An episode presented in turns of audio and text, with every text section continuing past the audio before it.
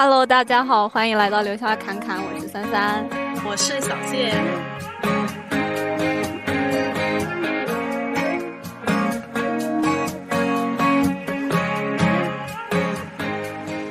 本期我们的主题是教师吐槽大会。嗯，这一期呢，我们请来了两位嘉宾，下面请他们自我介绍一下。Hello，大家好，我是青柠檬，我今年刚刚嗯硕士毕业，然后我现在目前呢就职于上海的一家国际高中，现在是做一名国际课程的生物教师。Hello，大家好，我是多肉朵拉，嗯，作为一名已经入职三年的。打工人，那目前呢是一名县级的普通高中的一名生物教师，那也兼任班主任工作。然后今天其实我们也非常难得的，可以在我们大学毕业之后还有这种机会可以聚到一起，然后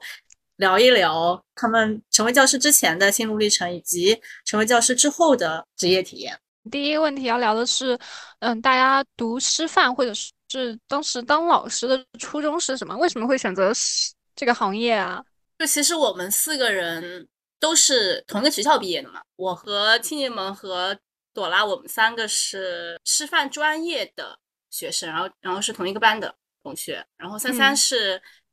第一个学期也是跟我们同一个班的，只是后来转到了其他专业，对吧？嗯，所以所以我们最初在填报志愿的时候的那个选项，其实都是师范专业嘛。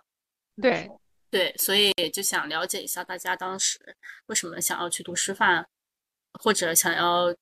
当老师的这个初衷。其实我当老师的最开始的想法，其实应该也还是有会受到一点点家里人的一个影响吧。就是因为像我小姨和我姐姐其实都是老师，会觉得老师是一个比较神圣的职业。然后其实从小我可能就有把当老师作为一个职业的一种规划。在高中的时候呢，可能说这样的一个观点或者说这样的一个目标想法会更加的清晰，所以我自己在大学填报志愿的时候都是往师范方向去填的，所以可能这是我的一个初衷吧。那这个初衷可能不仅来自于家庭的一个熏陶，也更有可能是我最开始对于教师这个行业这个职业的一个非常美好的一个期待。所以就是一开始就是奔着。就是想要去当老师的这个愿望，所以填的那个师范专业，对吧？他们当时没有跟你说过当老师各种不好吗？各种辛苦吗？有啊。然后我姐我姐姐跟我说，你当老师一定会后悔的。嗯。但是当时还是一直可能，嗯，在当下那个时候，可能真正无法去理解当老师背后那些苦。但是呢，我只能看到他站在站在讲台上那种非常。呃，我认为非常美好的一个形象，所以我会觉得当老师是个非常幸福的事情，然后我就一无既往的选择了当老师。那朵拉他们，你们家应该也算是一个教师世家了，是不是？就至少家里人是有有，而且是有两个人是当老师的。嗯，对的。嗯，青柠檬呢？青柠檬，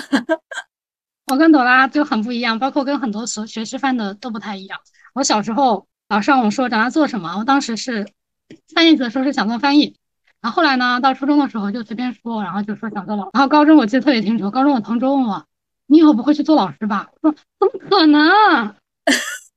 然后 怎么可能？对，我当时印象特别深。他说：“你以后不会做老师？”我说：“怎么可能？”我说：“我以后当翻译的。”大学报志愿的时候，我也从来没有觉得自己会当老师，然后把所有小语种全部都报了一个遍，所有的志愿都是小语种。但是最后录了这个专业呢，是因为这个学校有。有那个语言专业嘛，但是后来没有录上，没有录上，我就学了这个专业之后，但是学生物是因为高中参加过生物竞赛，然后当时有理了解一些啊动物学、植物学，当时见他老师就说，嗯，你们以后大学学的大概也是这些，就是这。些内容，对对对对对对，是的，是的。那我好像可以，因为我高中物理不太好，就是也不是说不太好，应该说很不好，就是学不明白，然后觉得好像学生物可以学得明白，然后我我就在众多语言里面报了这个，因为我们当时那个母校的。语言体系非常少，然后到了大学，我们老师大一、大二的时候，我们老师说的最多的一句话就是：大家以后是要去当老师的，哇，你这些专业知识是要了解的，什么什么什么。我当时内心非常奇怪，是的，我没有对这个专业有更多的认识，就可能我不太呃意识到，我学这个专业是为了之后当老师的，就哪怕他背后写了个括号吃饭的样子，我还是不知道他就是意味着以后当老师。我就觉得我学的是一个生物专业，而不是生物师范，这就是我这一段的心路历程吧。但是最后呢，我硕士毕业之后还是选择了这个职业，所以可能一切都是有归宿的吧。就是我比较好奇，就是你之前在填报志愿的时候，我记得我们是不是有六个学校可以填啊？然后每个学校有有几个专业可以填。你们省份之前是，就是你填报的时候也是前面几个选的专业基本都是语言专业，就是翻译专业或者什么，然后后面几个只有最靠后的那几个选了师范的专业，然后就被非常阴差阳错的就被录取上了这个师范的专业，是吗？啊，对，一定程度上是这样的，因为我们学校当时是可以报五个学校，每个学校填六个专业。就是学校可以填五个，相当于可以填三十个专业，就五六三十嘛。然后之前几个学校的分就没过，所以就前面几个档就过不去。然后一直到我们四个的母校是在我第四个学校嘛，第四个学校它至少学校的线过了，你就能进去。进去之后再看专业。然后它对于外省是会递减的，是我进去之后才发现，就是它对于你的第一志愿和第二志愿它是会嗯降分降分，哦，降十分还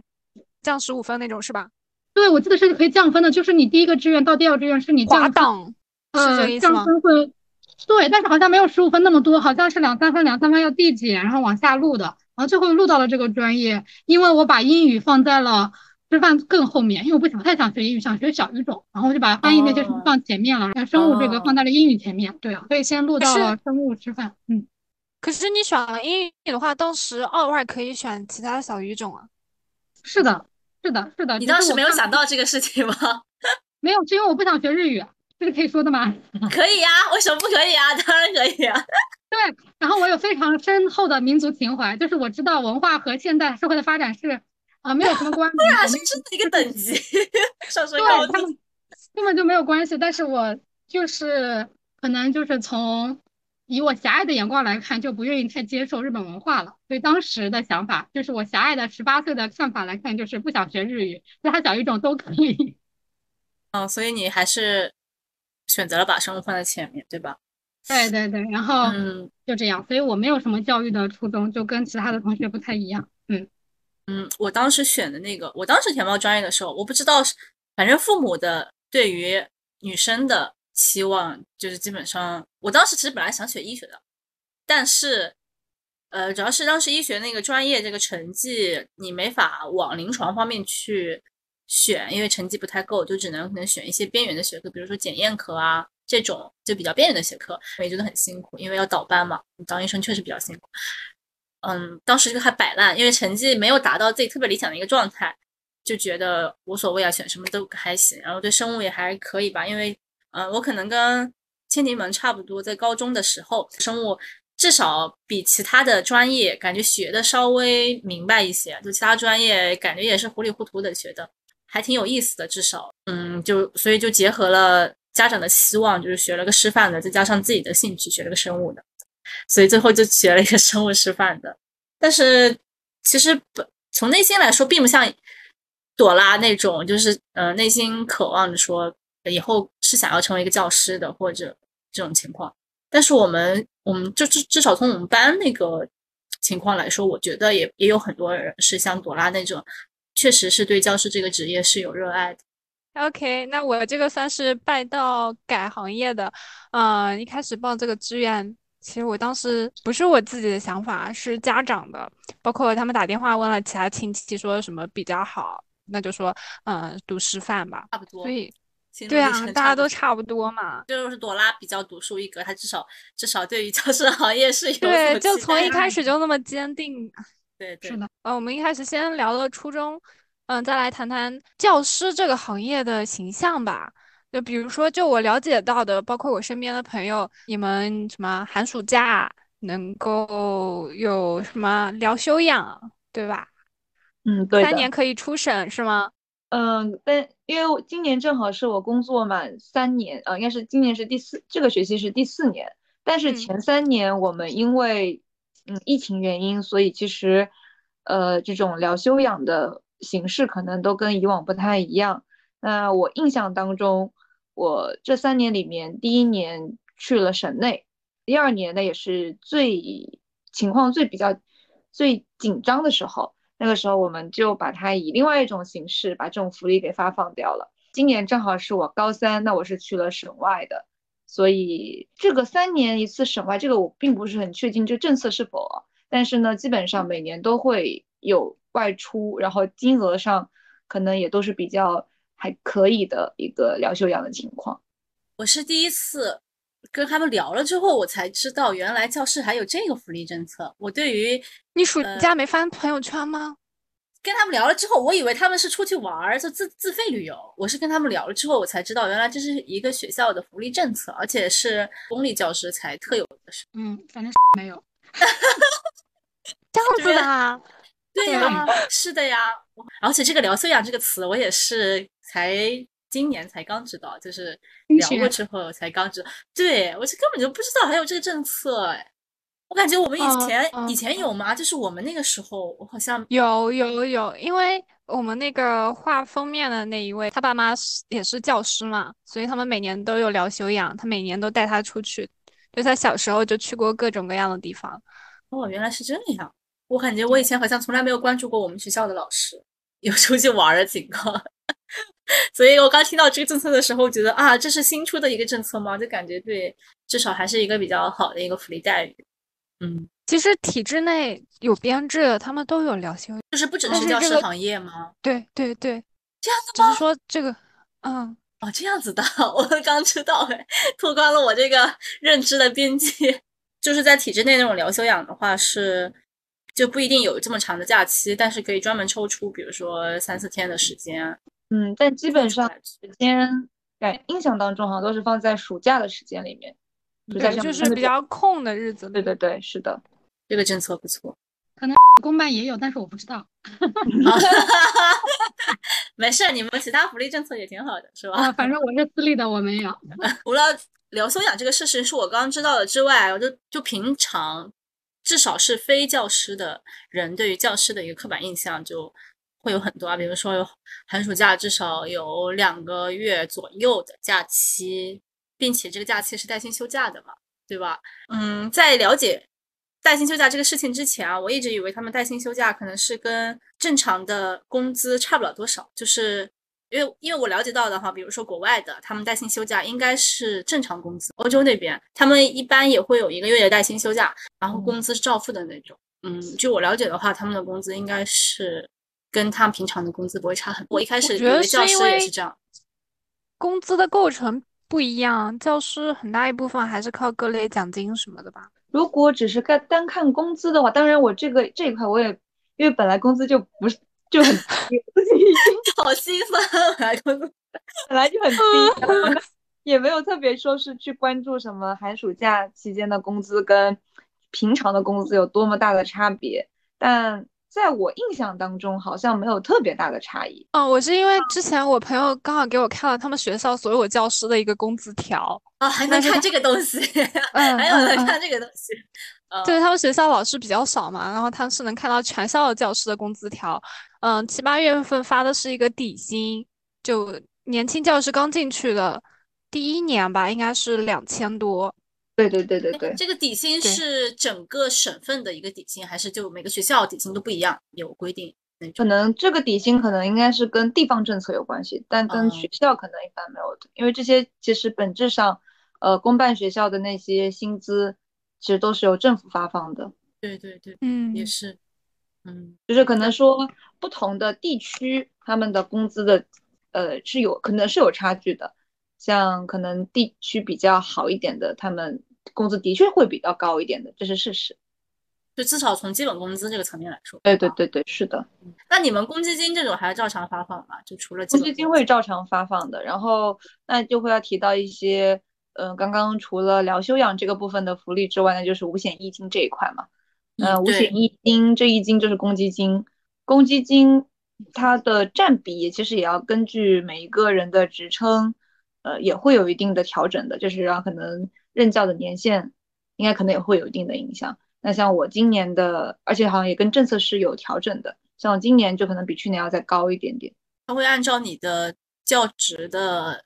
时长来算，嗯，有关系。应该是可能，我是认为它可能是有关系的，但具体我其实也不是很了解。呃，嗯，然后但是我了解到的肯定是，呃，那些比较高职称的老师会比我们比较低职称的老师们，他们的我们的工资肯定是有差距的，工资这种奖金以及呃公积金的组成，应该价呃都是有一点点变不一样的。嗯就是你们刚入职就会有很高的一个公积金啊，甚至比你们的基础工资还要高啊。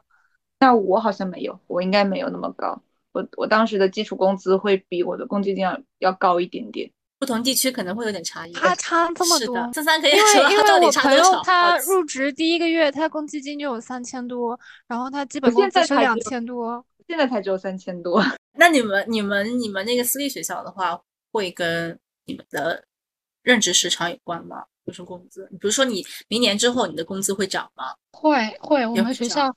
会搞会涨，然后也像刚才朵拉说的，会随着职称的增加而增加。而且如果你有一些行政的职务或者是班主任的职务，以及你的课时量更多的话，他都会根据你在这个学校所做的贡献吧，然后对你进行工资的比幅的增加。而且它的工资是分为非常多的组成部分。就当时面试的时候，人事有跟我说，说你的工资组成部分要发两批，然后包括基本工资然后、课时费、班主任等等。就像我刚才前面提到的那些，肯定是如果你有上进心的话，做班主任，然后然后评职称的话，后面工资肯定会。我有个疑问啊，你们就是刚进学校会被要求担那个行政这一块的那些工作吗？比如说没有比如说做推送或者就是主持活动啊、会没有议啊，没有。嗯，因为强制要求，嗯，像我们学校的话，其实很多行政的工作，它都是比较是有专门的老师去负责的。然后呢，我们新教师进入之后，其实可能更多的是承担班主任工作。那这个班主任是可以选的吗？我可以不带吗？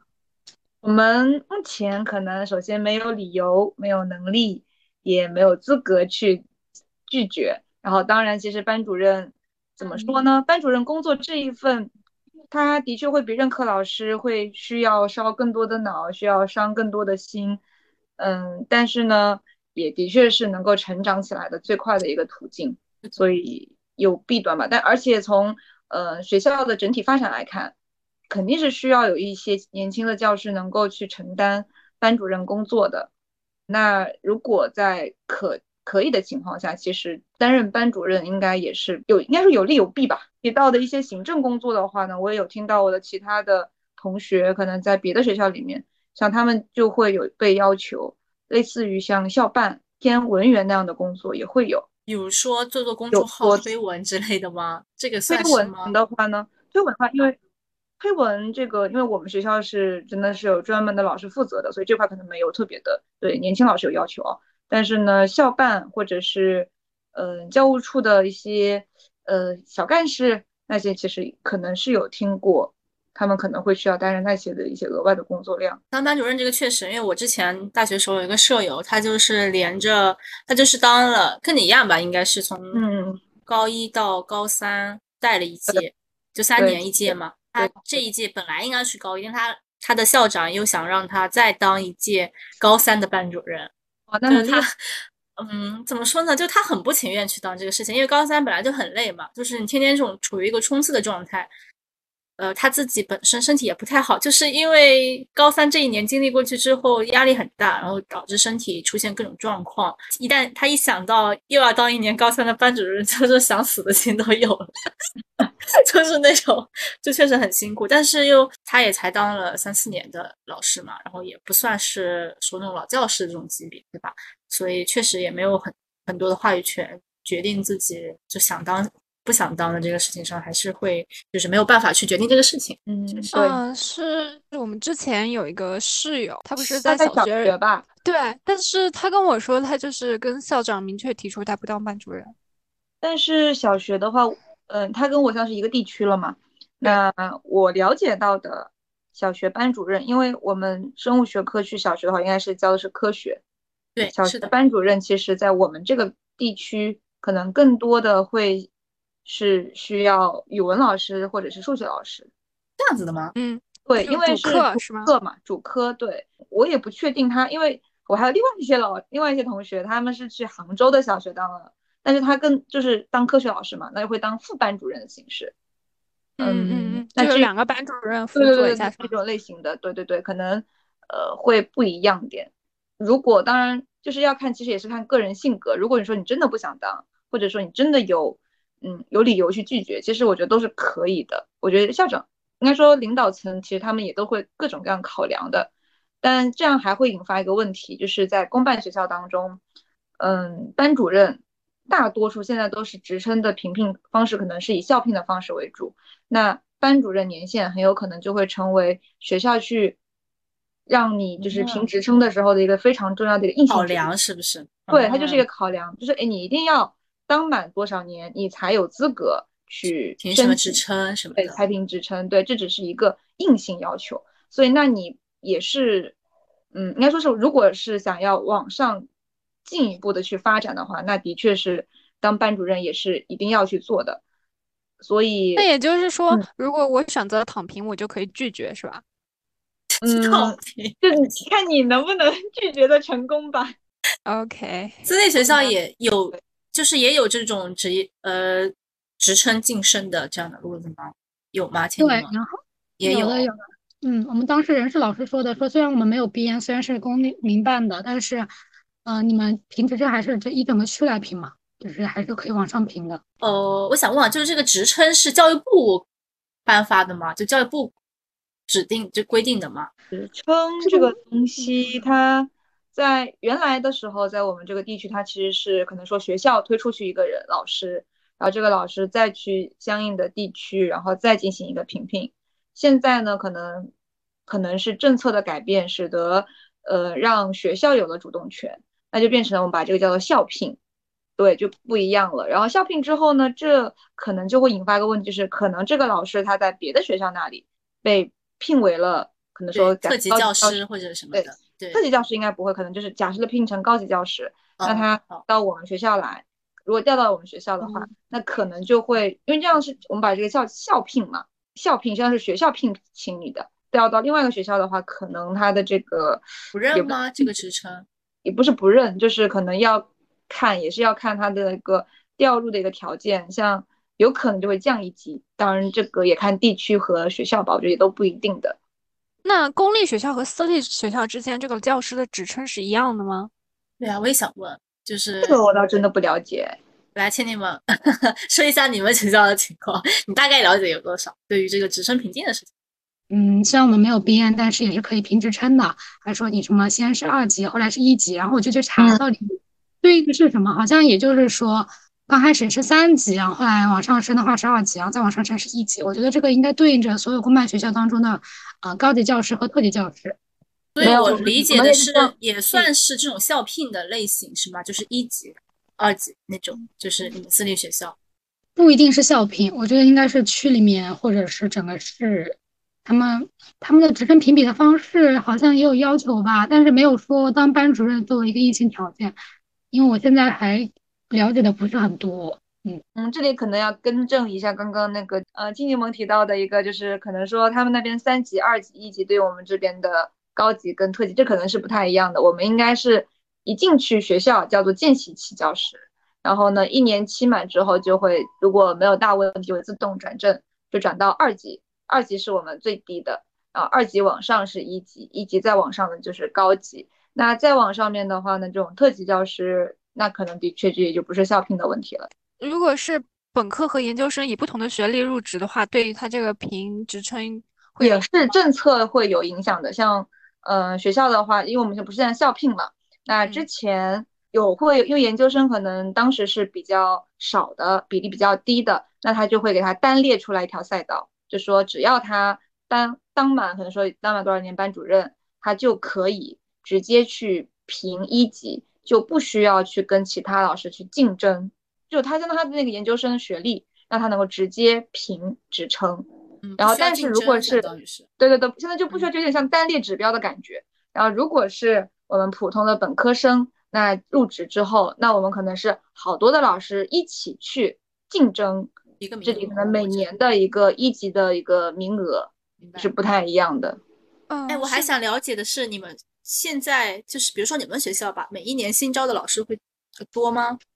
我们我觉得近几年其实好像还是比较缺的，因为可能涉及到老教师的呃退休，退休，对，然后还会涉及到一些学科上的变化，因为现在七选三政策改变不是很大嘛，每一年可能其实就是热门的学科的一个改变。像之前段时间前几年生物是相对比较缺的，那我就呢非常就正好可能抓住了这个机遇就进来了。但是现阶段像生物就没有那么的缺，那其实生物老师就多了嘛。那像地理，我们学校地理老师啊、政治老师啊，其实都是缺的。这应该好像也是比较多学校都可能会是这样的一种情况，所以他每年可能都会因为一些老教师的退休和一些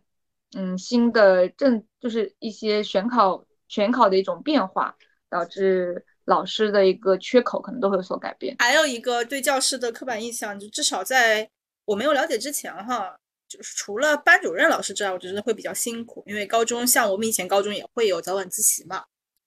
嗯，包括早读啊。但是像一些副课老师，是不是基本能够实现朝八晚五的呃工作的这个时长？如果是任课老师，我们学校的话，或者说大多数的公办学校，应该会相对也比较自由的，就是我们并没有说一定要要求他嗯朝八晚五，只要他能够在相应的自己上课前，就是肯定要是自己做好准备，然后我们学校可能会要求他打满多少个点，类似于这样子，其实就可以了。什么叫做打点？怎么说呢？就是我们会有一个时间段，然后呢会以有一定的周期，这个周期当中你要打满多少个时间段，那就可以。那这个时间打卡时间吗？啊，对对，打卡时间的感觉。就如果说你呃，你假设啊，就是一星，我们是以两星期为一个周期的，那只要你可能说这一个星期当中，呃，两个星期当中，你打满了多少个时间段，就打卡打满打满多少个时间段，那就就是算你就是工作量是可以的。那还算比较弹性啊，就还也是比较弹性的。就你可以说，你假设今天早上可能今天假设你是下午的课，你可能早上也不一定需要来。哦，还能这样子？对，但我不确定这个是不是其他学校都是一样的，只是可能我观察到的，我们学校的任课老师会有这样的一个情况。怎么了吗嗯？亲你们怎么了吗？有什么表情？请你们先说。刚刚什么表情不是？啊 哦，不是每个等会再聊聊你们学校。因为我也想说，不是这样的情况，可能因为我朋友是一个英语老师，然后他是要带早自习的，对，那可能就不一样。哦早自习对他每天六点五十分之前就必须到学校。我们也一样，就是我们要求上英英语跟语文的话有早读，他们就是一定是需要六点五之前要打卡，所以对也会有不一样。对，我记得我们以前学校的哈，就是我高中学校的时候，我们的早自修是语文英语轮着嘛，但是晚自修哈，晚自修基本是所有的老师都是轮流的，不是说只有班主任。是的是的你物理的、化学的、生物的、呃政治的、历史的这种老师都是轮着来的，排班那种。对嗯，对，我们现在也还是这样的一种方式，那晚自习代课是有钱的，那早自修呢？也有钱也有也有，哪个给的多啊？那肯定是晚，肯定跟时长有关系啊。晚自习的时长长嘛，那肯定是会相对会多一点的。那个私立学校也差不多是这样的一个嗯时间安排吗？请你们不是我和朵拉不一样的，是我们学校的副科老师他是是没有弹性的这个时间，而且我们不需要打卡。虽然我们不需要打卡，但是我们是是像刚才小谢说的是早八晚五，差不多是这个时间，但是我们是没有早晚自习的。可能他们有早自习，因为我是副科老师，所以没有去参与到他们语文或者英语的早自习当中。但是我们是全校师生都没有晚自习的，所以呃晚自习这方面呢就没有办法给大家更多的分享。如果有同学要参加竞赛的话，我们在课后是有五点到六点多吧，五点到六点半不到的样子，然后之后有竞赛的辅导，老师就需要留下来给学生进行竞赛辅导，然后也需要通知学生家长，大概每周哪周几有竞赛辅导。嗯那一个一个小时好像也还行。生物会有吗？也会有。生物生物有一个比赛会有竞赛辅导，然后他们数学比较多，因为数学是必修，就是每全班很多同学，全班所有同学都会上数学，然后有很多男生和女生，就高中生嘛，大家可能都比较喜欢数学，比较喜欢动脑子，他们就比较想参加数学竞赛，那就会有专门的数学老师来进行竞赛的辅导。但是生物的话，本来选的就少，想要参加那个特定生物竞赛的学生可能也没有那么多，但是也是有特定辅导，也是由生物老师来进行带的。具体的所以我很羡慕弹性啊，这个时间啊，就是你如果你没有课的话，你就可以不来，我超羡慕这一点。因为我每天刚才你们说六点五十就在在早自习的时候，我心想我还在拉着地铁，我还在地铁上拉着那个杠杆。来说一下你每天是几点起床的？对对对，我大概之前跟他聊过，所以我知道他们也很辛苦。但是你们每天上班是八点，你们是八点半还是八点上？对，七点七点四十，七点四十多，嗯，七点四五十都可以。对，它通勤时间特别特别长，大概可能得一个小时时间吧，就来回对因为这个俩小时单程一小时，对，这可所以差不多吧也是早也也也是早六嘛，但是晚五，对不对？对，晚五，然后到家可能六七点吧。对，呃，嗯，青柠檬，就是你说的那个竞赛跟这边的竞赛是差不多形式的吗？竞赛是什么样的？你可以简单介绍一下吗？它的高中竞赛应该主要是可能说，因为我这边理科了解会稍微多点啊，有数学、物理、化学、生物。然后呢，像生物竞赛的话呢，其实是全国生物联赛，它这个应该算是国赛了吧？全国生物联赛。对，这是应该是国赛，但是呢，它国赛的像我们的话，我们这个地区选拔的方式是比较，像我们学校的话选选拔方式会比较特别一点，应该是或者说应该比较普遍一点吧。它应该是我们先是先通过一个叫摇篮杯的比赛，先将它确定为几个学生，但摇篮杯的就是内容呢是必修一、必修二的，当时是高一学生参加，那难度呢会是高考难度及以上。这样的一种方式选拔出一些学生，但是这些学生他如果参加全国联赛，他的内容是跟高中毫无，应该说是它就是毫不相干的，它就是大学的内容。大学我们所学的植物学、动物学、细胞生物学，然后组成了两本厚厚的竞赛的书。这对，是我记得我们以前就是在我上学那个年代，它也是这样子的，就是你第一轮筛选是你要通过，相当于是高考的进阶版吧，就是你的知识点其实还是高中内容，但是你的难度会提升一个档次，然后筛选出来一批学生之后，再对这些学生进行一个集中培训。我们当时应该集中可能培训了一个月左右，然后就去参加了所谓的那种全国联赛，就是考的内容全部都是大学的知识范围。近期呢，我也了解了一下数学跟物理竞赛，化学竞赛还没有特别的了解。数学跟物理竞赛，他们其实会跟高中知识会有一些重叠。像那位数学老师是说，数学竞赛大概会有百分之四十左右的重叠。但像生物的话，我觉得就算可能说学了相应的竞赛内容，跟我高中对重叠很少，我觉得。对，比如说像遗传，其实你高中算的就是最基础的遗传了，到大学的时候你就算各种连锁呀，其实这种高中它它根本就不要求你高中掌握这个东西。其实是的，没错。所以就是说，他对高考的影响，你说就是只我只是对于选考而言，假设学了生物联赛当中的一些内容，我觉得顶多顶多算是一个开拓视野，然后或者说对你的思维可能有所提高。呃，但如果说单纯对于提分而言，我觉得可能没有特别特别大的用处。嗯，就除非真的能够拿到全国的那种金牌，那就可以保送嘛。呃，那这种肯定就是很少数的，对，就比较少。数的，而且可能是是更需要花时间的。是的，是的，我们和就是体制内的学校不太一样，嗯、教材也不一样，就是根据他们现在就英国高考的教材，他们考的是国际比赛，就是如果你们在全国能够拿到一些名次的话，最后是可以到国外进行国际学生的一起的 PK 的，所以是这种比赛。那他他们拿的全国的名次那个比赛，跟刚刚朵拉说的那种生物竞赛类似吗？还是也差距也很？嗯，还是它的那个考试内容其实也是分为初级和中级的。然后初级的话，它涉猎的内容也是相当于有利于高一年级去参加，就建议高一年级参加，因为它其实相当于把高一的数学完就可以了，只是学习的不是我们所说的我们我们这个人教版的必修一、必修二，他学的是呃 IG 嘛，就是我教的或者是 AL 的课程，其实也就是是我们高中上课范围之内的一些教材。然后在它基础上作为延伸，这是初级。然后中级的话，可能就学的比较难了，会涉及到一些大学的内容，然后去国际参加比赛这样。哦，那很相似。嗯，是的，比赛是不是拿到最高等级的奖项的话，就可以直通哈佛这种？但有嗯点难吧？它它可能不是以一个哦参考指标，它还有很多其他的衡量。对对，他们就是写文书嘛，和我们申请国外的读大学是一样的。他们要写文书、写推荐信，然后有各种奖项荣誉，然后同时看你的 GPA，看你每门课的，或者说和你升的这个专业相关的课程表现怎么样，然后以及你修这个专业，你在课后参加了哪些比赛，参加哪些活动。比如说我们生物，他们有些人想要去学和心理相关的，他就会在高中甚至初中的时候就要去参加一些公益活动。那公益活动涉及的方向呢，就是比如说是一些自闭症的孩子或者是一些抑郁症的孩子，他们做了哪些事情，他就参加这方面的公益活动，然后他们通过他们的生物知识，在这个过程当中得到什么锻炼，他们以小组的形式，嗯，发放了问卷啊，或者。以他们，或者是通过一些方式的改善，有利于他们的呃生活幸福水平的增加等等。感觉这就是就是我们完全是大学时候的对做的课题。对，是的。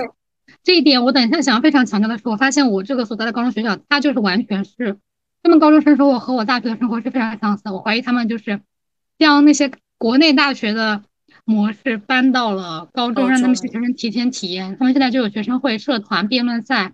啊，篮球杯什么都有，就我们高中当时。那那会不会是国外那一套高中的教学模式就是这样子呢？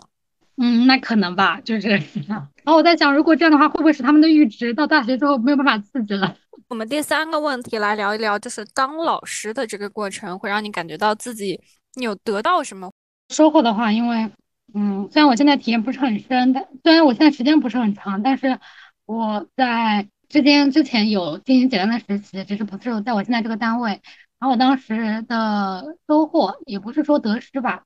就是感觉教育差异、教育资源差异非常大，可能和地区有关系吧。就深切的感受到所谓的江浙沪皖，那个皖和其他的江浙沪之间差异非常大，以及家长对于教还是学生他教育所付出的投资，也可也可能和家庭有关。虽然他们的重视程度一样，但是他们所能提供的东西不一样嘛。就会导致学生他最后得到的资源不一样，以及最后呈现出来的发展状态不一样。这也是我做教师最大的体验。那除了这个我们不能改变了这些不可控的因素之外呢？那我所收获的，首先第一个就是我面对的是高中生，他们真的非常生动活泼，非常活泼。然后第二个就感觉他们真的是小孩子，就小孩子真的还是小孩子。我们那天开会的时候，就说老师说，我们那两个班十年级就高一两个班旁边就是幼儿园，上课的时候就。就会奇怪的看一下那些小孩子放学，就是哇，他们的伞好好看，在那里打水花，就是就是就非常表现出一些小孩子的状态。还有就是，呃，我上课的时候，我老师我同学经常喜欢把我当成科普老师，天天喜欢问问我一些，老师，鸵鸟遇到危险的时候，真的会把头埋进沙子里吗？老师，好有趣啊，这个问题，我也想知道，亲老师，我也想知道。不会，就是不会，那个是已经辟谣了，就是。没有，不会把鸵鸟不会把头埋在沙子里，它的鼻子在嘴巴上面。如果把头埋进沙子里的话，它就没有办法呼吸，这是第一点。第二点的话，它没有将头埋在沙子里，它只是将整个脖子伸到了地面和平行的地方，在孵化它的卵。从远方看了拍照看见，就感觉它把头埋进了沙子里面，其实它是把它长的脖子低到了地上。啊，这会让你形成一个习惯吗？就是日常新闻或者那种微博热搜上，如果有个什么奇闻的话，你会刻意留心一下。也许我学生以后要考我。啊。对，那是防不胜防，所以我现在谢谢小谢给我的 Chat GPT，我都把这些问题扔给他，我就会说下课我去搜一搜，然后我就去扔给 Chat GPT 或者去找一些视频，然后下节课就给他们放。和我们上期联动，说我们刚放一期 Chat GPT，你看这就是一个呃身边非常好的，就是踏入 Chat GPT 就打开新世界大门的活生生的例子。因为我们当时还讲到叫什么昆虫，讲到昆虫，然后。他们就会问我，啊，我讲到变态发育嘛，讲的是两栖动物，讲到有哪些动物会进行变态发育。我们当时讲两栖是讲的是蛙嘛，我我就会讲他蝌蚪、的形态，然后到蛙就给他们放视频。但是这个例子已经非常的，大家已经耳熟能详了，所以对他们来说没有什么新鲜的刺激。然后就会问他们一些其他的，他们会说什么破茧成蝶，然后蝗蝗虫就 grasshopper 蝗虫它也会进行变态发育。他们就会问我，那蝗虫是怎么变态发育？但其实它在我的备课范围之外。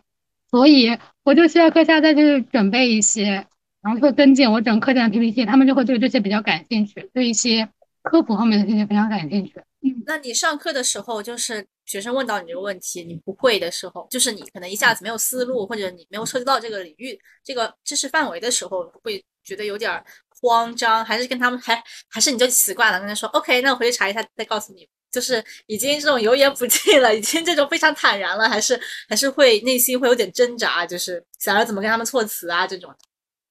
啊，前两周会挣扎，非常挣扎，后面就就是老油条。就我跟我办公室老师讨论，他说不会很正常，就是觉得我哦，他说我是学生物的，那世界上所有活的生命体都归我管吗？你想多了吧？然后我觉得他说的非常有道理。对，就是他说释难道，所有的然后就是吧，对所有的生命体活的，因为他们活的都会来问你生物老师，他说细菌是怎么治病的？那细菌活的都会长来问你，对啊，活的事可怕情难道不归我管吗？然后我就跟他说，我不是科普老师，然后我们就是一起讨论，如果感兴趣的话，我们现在一起查。然后我一般课下都会查好，然后上课跟他们讲，包括他们问我为什么说掉盐水的时候里面不能有空气。哦，我看到你会怎么样 ChatGPT 里面有这个问题，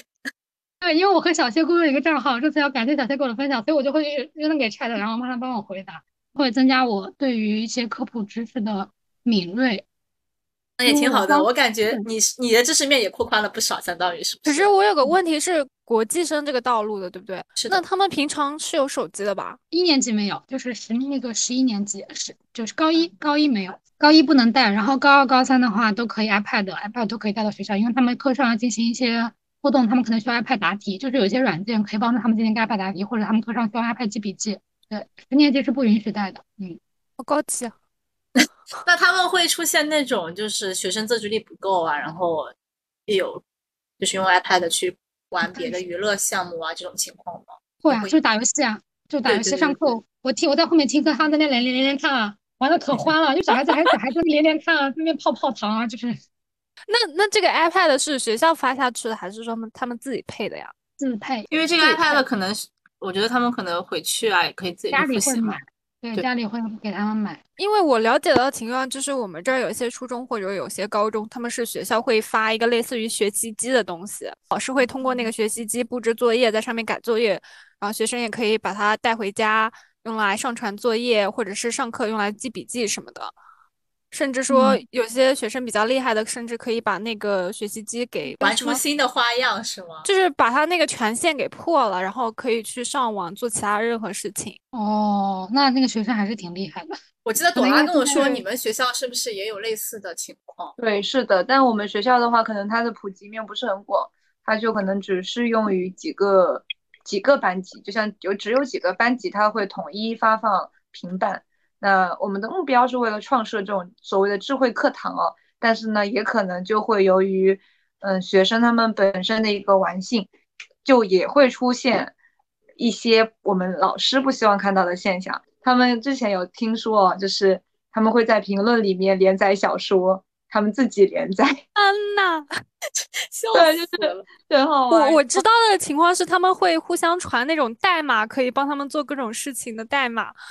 是的，反正就是都会，就是这就可能是这种平板这种电子产品可能引发的一些问题吧。它用的好嘛，肯定可以很好；那用的不好的话，就是自控力可能不强的话，可能也会引发一些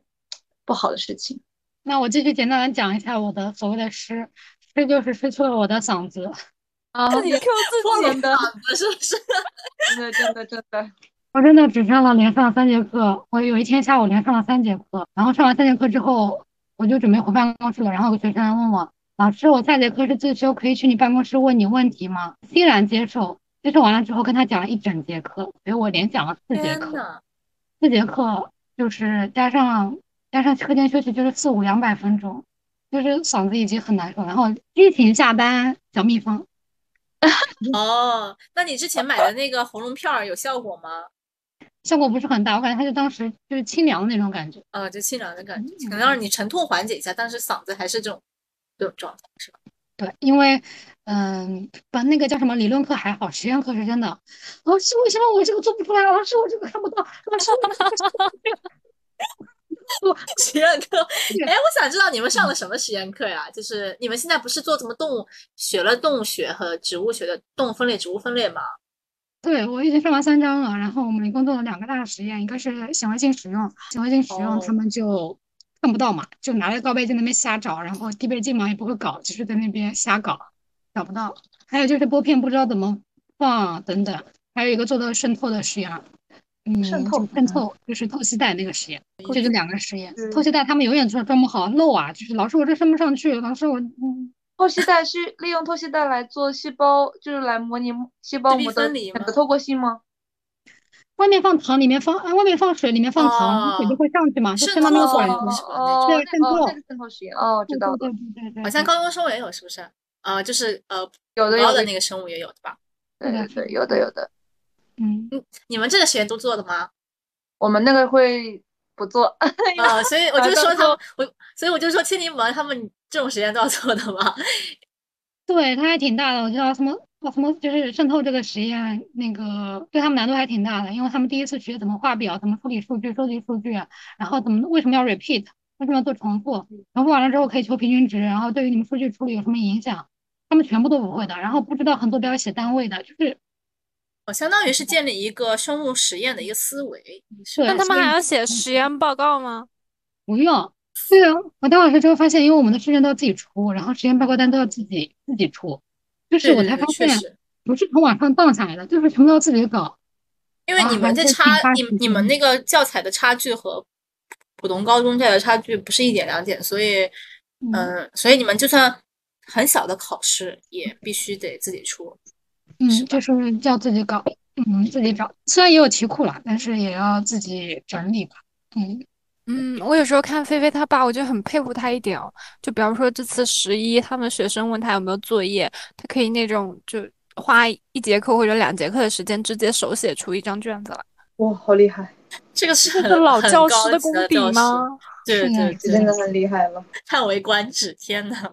嗯，我的德语是其实可能把它改成收获吧，但我觉得其实这种收获或者是觉得自己不愉快的地方，其实更多都是跟本人跟自己是有关系的。那如果从我自身角度出发，我的收获其实更多的是来自于学生的情感价值，就是嘛是什么叫做学生的情感价值？对你的认可度吗？呃，对，我觉得认可度，然后不是不是一种被需要的感觉吗？对，就是被需要，或者说，我觉得被需要、被认可，对我而言都是一个让我能够有更加前进，或者说让我能够更加投入这份工作的一个力量。这是我可能得到的一个收获。那这种收获其实它可以是很具象的，也可以是比较，可能是比较精神层面都可以。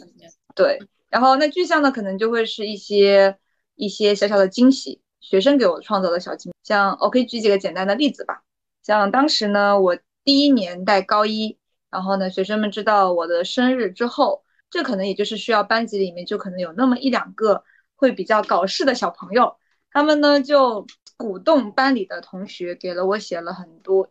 写写那种生日的时候那种信嘛，祝祝福信，弄了一大袋的东西。跟我说，老师，你的车停在哪里？然后想把一个东西放在我的车上后备箱里面。后来跟我说，说老师，你一定要等到呃生日的时候再打开来看。然后我就当时，呃，当然我还是提前去拿过来看了一下啊。然后其实很感动的那个时候，那是我第一年收获到的一种感动吧。还有类似于像，因为像我第一届学生嘛，高三已经毕业了，他们也会时不时的过来看我。其实这些其实都是一种。感觉自己的付出得到了回报的一些感动吧。这种其实我觉得自己最大的收获，可能还是就是一种被认可。这个我觉得可能是最主要的一个部分，嗯，也是我主要的一个幸福感的一个来源。失或者这种不愉快其实是很多的，那这种不愉快很小，很其实其实都是很小的、很小的事情，对，很琐碎的事情。那这些。嗯，不愉快的其实也都是来自于班主任的一个班级管理的问题，所以也很难说。就是他可能事后再去想想，也会觉得，哎，好像也当时也就就那样，也不会觉得现也不会觉得当时这种小事为什么会让自己那么不开心。但现在就是，但当下我也会那种胸口闷着气，然后那种感觉气咽不下去。你们应该每一年都会有组织教师体检吧？是的，每一年都会体检。体检对我而言哦，我真的很害怕体检，因为我们体检会是很多项目嘛。然后呢，像医院的话，基本上都会有那种总数，就是在最开始的时候就会说，哎，你有什么什么问题，然后一二三这样列好。第一年进去的时候，呃，报告单上的总数就大概只有半半页。第二年就只有一页，就有一页半。除了乳腺结节这种就是很频发的这个对这个病情之外，还有、咽喉炎。对，咽喉炎也已经有了，就慢性咽喉炎。对，所以这个可能就是湿湿当中非常，就是最重要上的就是生理上的一个问题，生理健康上面其实就是我觉得会有一定影响的。请你们看着一脸凝重，就是以后大家可能会经历。对啊，就是已经开始担心了，是的，是的，已经开始担心了。他们就开玩笑啊，就说我们不是像教师的退休工资很高吗？相对疗来讲养费都用来看这种慢性疾病了，是吧？对，就说他就说，哎，那其实可能退休之后也活不了多少年。哦，反正就是说生理上面的话，可能就是这样的一个问题，然后心理上其实也会有很大的，我觉得会有很大的影响。心理上，心理上的话呢，其实也都是一点小事啦，就是类似于班级的一些琐事啊，然后你可能被学生不认可啊，因为其实本质上学生跟班主任就是对立面的。班主任他要想能够把班级一个管理好，可能他会要很好的掌握到跟班级学生的一个距离，这样要有一种忽远忽近的感觉。那可能现阶段的我可能还并不能够成为一个非常游刃有余的班级呃班主任，所以我对于嗯心理上面可能说都是来自于一些像黑洞一样的学生，我感觉就是他们会吸光我所有的一些氧那种积极向上的能量，会吸光我的一些阳光吧，反正这种感觉。嗯，刚刚讲的一个心理上，还有生理上，还有就是我的时间。虽然就像刚刚提到的，如果是单纯就是一个任课老师，像我们公办学校的老师还是调比较弹性的，但如果作为班主任，那我们可能会有更多的心思就会花在学生的学习上面。像我近期就是基本上都是五点五十起床，然后去看早读，晚自修的话也会可能说如果没有晚自修，那我也会看到晚读结束再回家，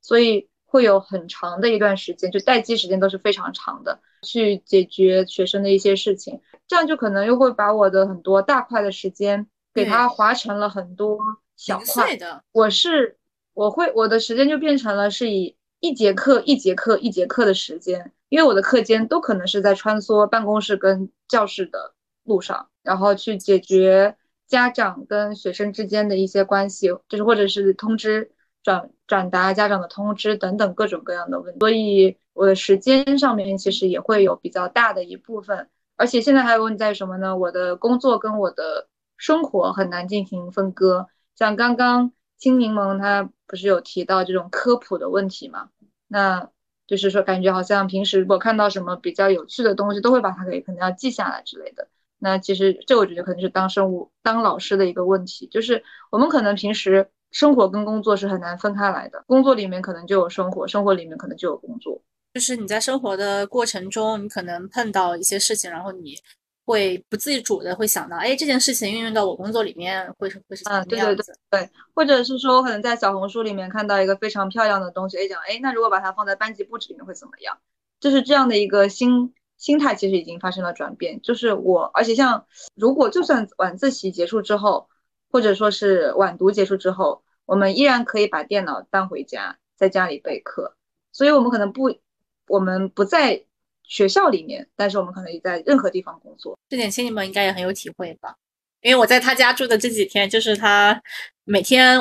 就是无偿加班儿。这个把它定义为加班也好像不太准确，他就是这种加班又没有加班费，他就只是一个工作，只是这个工作被你自己延时到了晚上而已。对，但是主要是你白天本来就有很多零碎的事情要处理，你不得不把这件事，就是你上课。备课的事情挪到你可能比较自己一个休息时间，是的，所以就是这里可能就会觉得是感觉工作跟生活分不开，这也是我可能比较羡慕其他职业的一个点，就是其他职业在我看来，他们的职业就是我只要一下班，那我就就可以远离这个工作，那我就或者是说大多数情况下我就可以不用去想这个事情，他们是以事情为一个衡量的指标。但我们老师不一样，老师他的评价指标，呃，不仅是你自己的教科研成果，还有很大的一部分组成成分是学生的成绩。那学生的成绩，他具体要怎么体现，可能要看，不仅是你自己做了多少努力，还要看学生到底要怎么样。所以它是一个一个比较连续的一个过程，不是说你可能，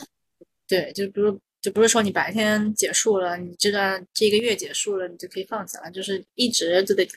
挂在心上的感觉。对对对，所以就是对于嗯诗的这个部分的话，我觉得我自己现在可能也是很想要解决的一个问题，就是在于我的工作跟我的生活有没有可能更清晰的划分开，让我能够有更加呃自如的能够去处理好生活跟工作的一个关系，这可能是我很想要去解决的一个问题。然后呢，前段时间因为正好在上自由组合定律，去找了一下孟德尔他发。他想他讲的一些名言，然后我看到一句话，也觉得也非常好，想跟你们分享一下。梦到他说：“假如我是我，是因为我生来如此，那么我是我，你是你。可是，假如因为你而我是我，因为我而你是你，那么我不是我，你也不是你。”然后我就哦，对 解读一下这句话。就非常非常非常非常有哲理的感觉，自己当时就有点被震惊到了。我也有这种感觉是什么呢？就是好像这工作这三年里面，就我好像已经不是我了，我就我的生活里面没有我自己的影子，就是有一种别人塑造了的你的感觉，对对对对对就是你的身上是体现了很多很多很多人对你这个影响所组成了这样的一个你。对，然后就是因为我自己没有自己的一个，之前可能说没有自己的一些兴趣爱好，没有自己可能想去干想去干的事情，也没有时间去完成，所以就感觉我是被学生、被家长、被学校捏成了一个这样的人。嗯，被塑造成那样的一个人，然后我自己想要去做的事情，我没有时间，没有精力，或者也觉得好像没有办法去完成，所以这个可能就是我当下非常非常想要亟待想去解决的一个问题，啊，那我有就是让我能够，嗯，你现在算是第四年了，那跟你第一年相比，你自己的时间会变多吗？我我有在努力的改变，我觉得会跟以前比会有比较大的变化，因为嗯，第因为带完一届之后，其实在教学压力上面就没有那么大了，教学压力会稍微小一点点，然后又经过了高三的一个洗礼，基本上可能说题目的难度把握以及说整体的一个大概的情况，其实基本上会有一定的了解哦，当然可能肯定也没有老教师那么的经验丰富，但比最开始的时候会好一些，但是呢，因为学生主体的不同。还是会有一些需求上的改变，所以备课压力也还是有的，但会比以前感觉能够更能够呃安排好自己的生活。我觉得嗯，对是会有一点点改变的。呃，比起平常工作日或者周末，那像你们的寒暑假，你会有更多大段的时间，那这个时间你也不能利用它来，就是去培养你一个兴趣爱好吗？会去疗伤，去补觉。其实他们并没有很大段的周末时间，说实话，没有，我的我的周末时间就是二十四小时，而且这二十四小时还有可能被打断。为什么只有二十四小时啊？这个的话可能是现在高中的普遍现象吧，就是周六放学吗？对，周六放学，那周日返校。那从班主任层面来看的话，我们周日肯定要回去了的，所以那大概就只有二十四个小时，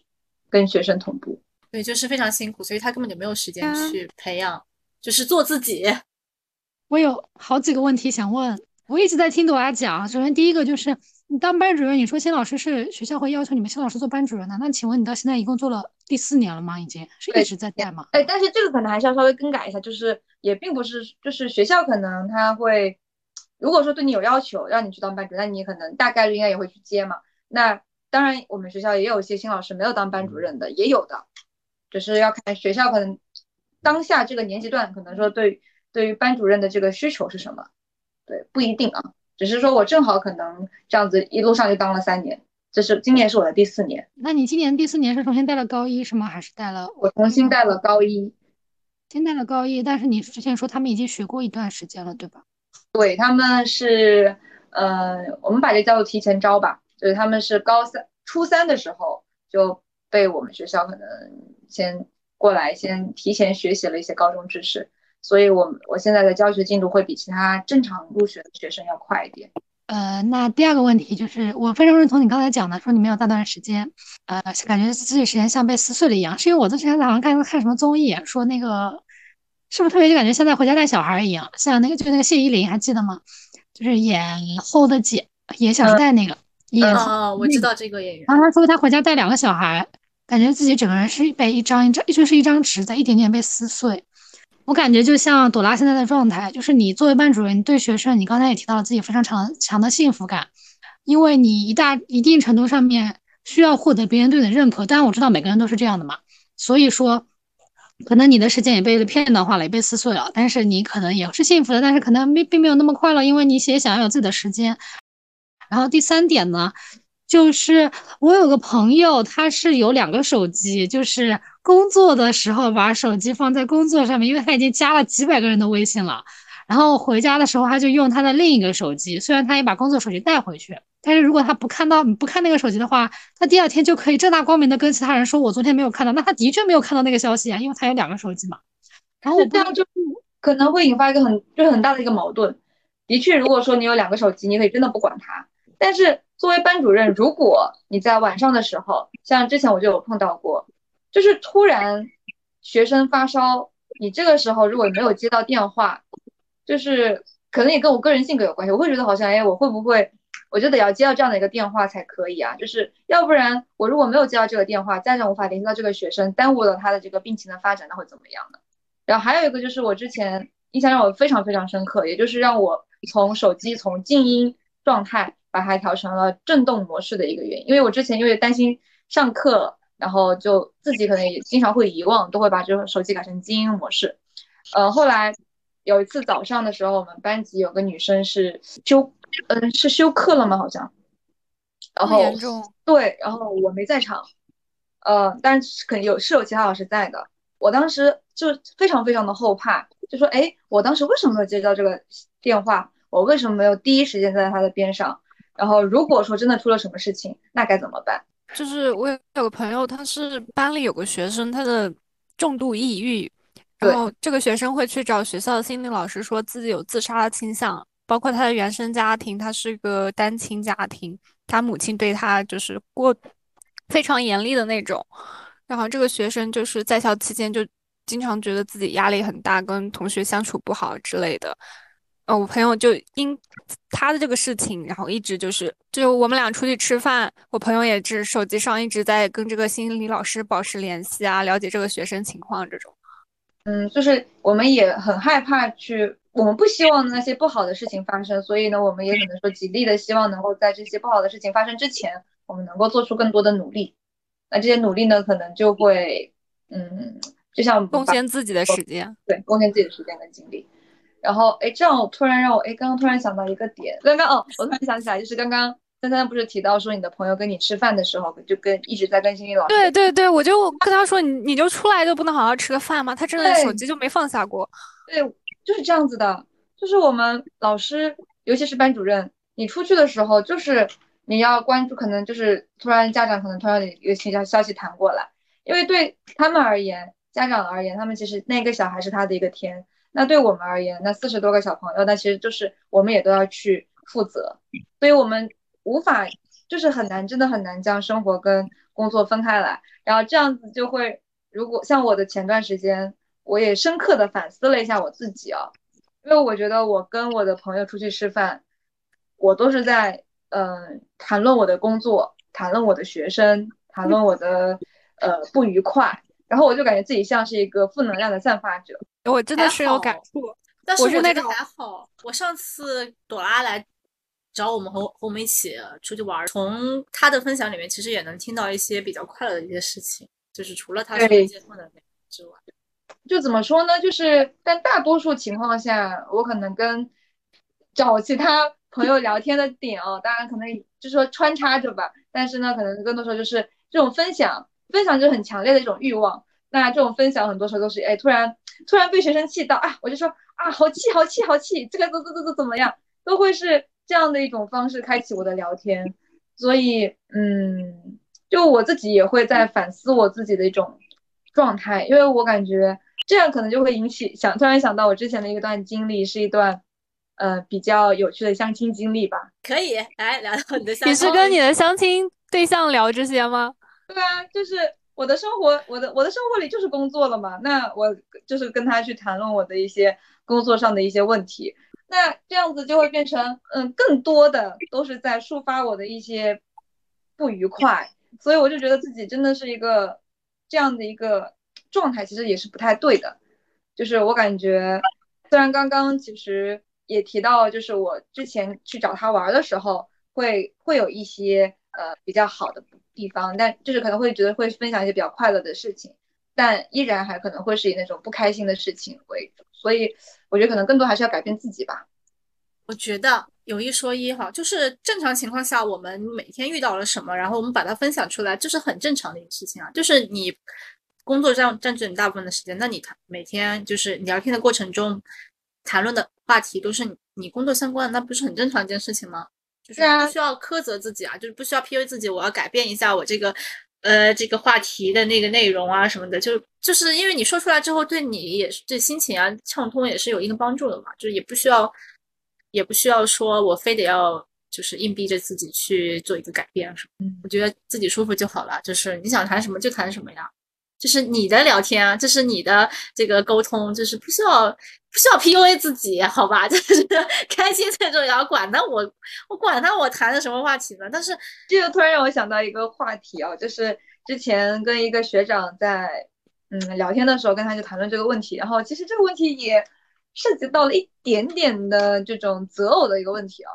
也是我们嗯学校的一些老老师跟我也有谈过谈过的一个问题，就是他又会说，哎，那老师如果找一个什么样的职业去相伴终身可能会比较好呢？那我目前会觉得，哎，我好像不希望去找一个老师，我不希望我的生活里面交谈的全都是工作。其他就那像我那个学长跟那个我的一些老师们，他就会觉得说，哎，其实如果找到一个是老师，就同样职业的话，他其实能够更能 get 到你的点，就知道你那些不是吐槽，那只只是单纯的吐槽，并不是那种负能量的散发。我身边有一对那个朋友，他们是情侣，然后都是老师，他们就可以暑假一起规划对旅游。是的，是的，我觉得很羡慕这种状态。对是的。但我可能现在目前啊，我的择偶里面可能还不是很想找老师嗯，啊，这已经是题外了，已经非常题外了。对啊，因为只有两个老师才有可能有假期啊，不然哪里来的暑假？只有年假，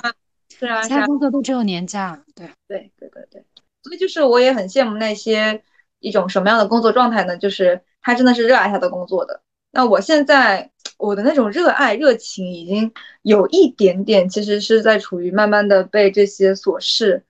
嗯、给消磨了的一种状态。不会越来越爱，而是越来越被消磨吗？我觉得到最后会有一点点的在被消磨的一种感觉。那你觉得你们学校的老教师会更加的热爱这个职业吗？我观察到的老教师们，他们其实可能到后期，因为其实还是会有家庭了嘛，有家庭之后呢，其实也会有一些些重心的转移吧。但是当然肯定也是有老师热爱自己的职业的。就这不就是小红书上面经常讲的一个话题了吗？就是到底是把它当做只是只是一个工作来看呢，还是把它当做一个事业去看？这也的嗯确是不一样的一个选择吧。就我身边两个案例，一个是菲菲她爸，他是那种寒暑假都会留在学校里，就是写论文啊，做其他事情那嗯种。这种是真的是喜欢的，对，然后还有一个就是刚入职的这个朋友，他的师傅是他隔壁班的那个班主任嘛，他师傅是那种嗯有时间就会去坐班的人，全程盯着他们嗯班的人，然后一直到晚上他们学校那个晚自习结束，然后他下班再去接他自己的儿子放学。对，所以就是你真的是不一样的选择，我觉得是不一样的选择。我还嗯想问朵拉两个问题。啊 第一个就是你已经当了三年班主任了，为什么可以第四年之后跟你们领导说不当嘛？如果班主任如此的将你的生活变得如此琐碎，我可能也跟还是跟性格有关吧。我首先我也不会拒绝，再加上我自己还是职称的问题。职称的话，我们至少需要四年。哦，四年，OK，OK，OK，OK，四年那就干完这一年吧。干完这一年，第一年还可能还不一定能算，啊，为什么第一年？见习期吗第一年见习期。对，哦，？OK，那基本上就是要把这届学生带出了。嗯，大概率就是把这些给他带出来吧，反正都不好说，反正都其实都可能情况有变吧。祝你第七年勇敢说不。如果你到时候还是这个状态的话，我觉得，像我，我说实话，我觉得我最近的状态跟我上之前变化还是很大的，只是可能又突然聊到了这样一个非常悲伤的、让人有点悲伤的话题，然后勾起了我以前的一个生活上的一个感触吧。其实最近我其实真的有非常大的变化，因为我每天的晚上哦，晚上都会去健身，会有很多安排，这还蛮好的。我在自己在学游泳，是的，是的，之前周末的时候嘛，呃，朵拉跟我说她有去包健身，我看她瘦瘦了好多，最近好棒啊！就是我觉得可能前几年熬了之后，后面会稍微轻松一点吧。对前几年熬了之后可能会不一样点，就是就是总结了前几年的诗吧，应该这么讲。在我的印象里，老师或者体制内啊，非常喜欢两个运动，哎，一个是打羽毛球，还有一个是打排球。啊，没错没错。真的吗？我们学校就比较喜欢，呃我们还喜欢乒乓球很多，反正项目都蛮多的。运动也是一种释放压力的方式，我觉得挺好。但是现在青柠檬应该还没有有这个时间去，